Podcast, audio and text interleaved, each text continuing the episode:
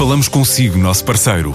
No mundo dos negócios, a transação de imóveis, equipamentos industriais, arte e navios é garantida pela experiência de profissionais, com solidez, rigor e isenção. Encontre-nos em avaliberica.pt. A Vale Ibérica, porque é de leilões que estamos a falar. A AEP quer pôr as pequenas e médias empresas a falarem entre si numa rede nacional de cooperação. Chama-se AEP Link e pretende ligar 1.200 empresas de norte a sul do país, 22 associações empresariais, 8 universidades e 12 comunidades intermunicipais ao longo dos próximos meses. Luís Miguel Ribeiro, vice-presidente da Associação Empresarial de Portugal, explica a importância desta rede. Nós temos um tecido empresarial muito micro e pequenas empresas e por isso só através desta cooperação e desta competição é que nós poderemos, de facto, ambicionar continuar a crescer, continuar a exportar, continuar a termos empresas que de facto possam, tão bem elas, ter melhores condições para as pessoas que não trabalham. A rede vai atuar em três domínios considerados críticos para a competitividade. São eles a economia digital, a inovação e o investimento.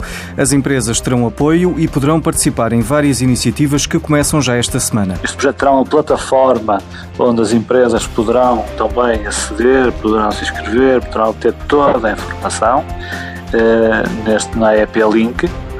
Eh, e, e, também envolverá naturalmente toda, toda a divulgação junto dos, dos, parceiros locais, dos territórios onde vão decorrer estes 12 eventos. O primeiro será já no dia 2 de abril eh, em eh, Viana do Castelo, depois teremos desde logo a seguir em Braga no dia 9 de abril e depois continuaremos pelo país com estas sessões com a ambição de ter pelo menos mais de 720 participantes. As associações empresariais são plataformas de apoio aos empresários, para os que já têm provas dadas no mercado, mas também para quem está a entrar, como é o caso da Associação de Jovens Empresários, como lembra o gestor Jaime Quezado. E quando em 1986, e graças à dinâmica de Paulo Barros Val, Paulo Nunes de Almeida, atual presidente da IP, e outros jovens empreendedores, foi constituída a Associação Nacional de Jovens Empresários, num tempo que a economia portuguesa em função da recente adesão à então Comunidade Económica Europeia, apresentava perspectivas muito otimistas em relação ao futuro,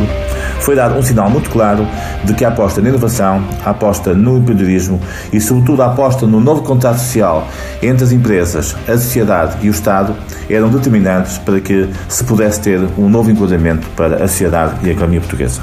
A IANS foi-se assumindo assim, ao longo dos anos, como uma plataforma inovadora, onde convergiram muitas ideias e novos negócios e onde, sobretudo, se desenvolveu de uma forma aberta e de uma forma participada uma nova consciência social coletiva relativamente àquilo que é a criação de valor como um ato participado e um ato positivo. E alguns projetos emblemáticos que a ENS tem vindo a desenvolver ao longo dos anos, como é o caso do Portugal Fashion, uma monta que tem tido um papel determinante na afirmação da capacidade competitiva da moda portuguesa, ou os inúmeros projetos de inovação e de empreendedorismo que têm permitido que muitos jovens empreendedores saídos das universidades se assumam como verdadeiros enablers de mudança em termos das cadeias de valores internacionais, tem sido claramente um exemplo daquilo que a economia portuguesa foi capaz ao longo destes anos de produzir de positivo. Mas tudo na vida tem o seu tempo e as organizações têm que se adaptar à mudança económica e social.